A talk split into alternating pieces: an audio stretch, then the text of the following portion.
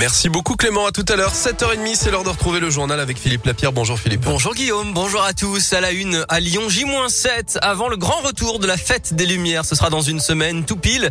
31 créations vont faire briller Lyon pendant 4 jours en presqu'île ou encore à la tête d'or. Et donc, bonne nouvelle, malgré la reprise de l'épidémie de Covid, l'événement est bien maintenu avec, bien sûr, des gestes barrières.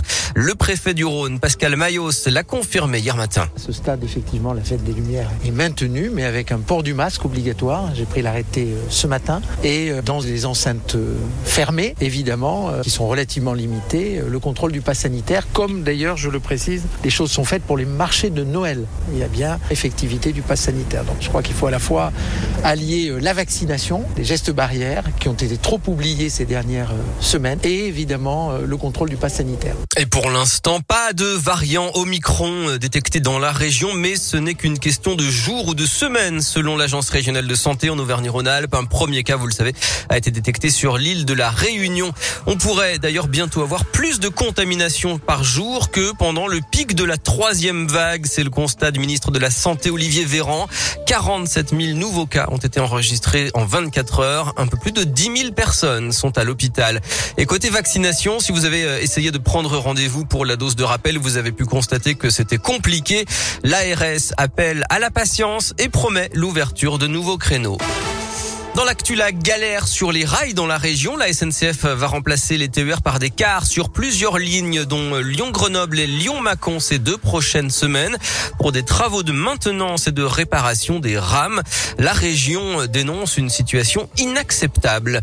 Un incendie hier à Villeurbanne, au 121 rue du 1er mars 43. Il a été rapidement éteint dans la soirée. Selon les pompiers, une personne a dû être transportée à l'hôpital après avoir inhalé de la fumée. Retour à la normale dans le budget après les fortes chutes de neige du week-end. Plus aucun foyer n'était privé de courant hier soir alors qu'ils étaient encore 600 à la mi-journée. Jusqu'à 70 techniciens d'Enedis ont été mobilisés pour rétablir l'électricité.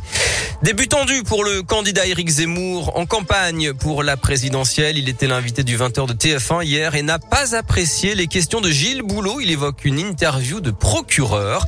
Tandis qu'à Lyon, Woodkid porte plainte contre Génération Zemmour, le groupe de soutien aux polémistes qui a diffusé une vidéo utilisant la musique de l'artiste lyonnais sans en avoir les droits. Plusieurs médias ont également réclamé des droits d'auteur ou le retrait des images utilisées par le polémiste dans sa vidéo.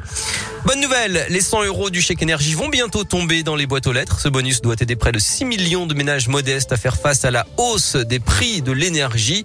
Dans la région et en Saône-et-Loire, les chèques seront envoyés la semaine du 13 au 17 décembre. En foot, l'OL, 7 de Ligue 1, reçoit le 14e Reims ce soir à Dessine à 21h. Match à huis clos, vous le savez, puisque le club lyonnais a été sanctionné après l'interruption du match contre Marseille le 21 novembre. Notez que l'entraîneur de Reims, Oscar Garcia, et son adjoint seront absents, positifs au Covid.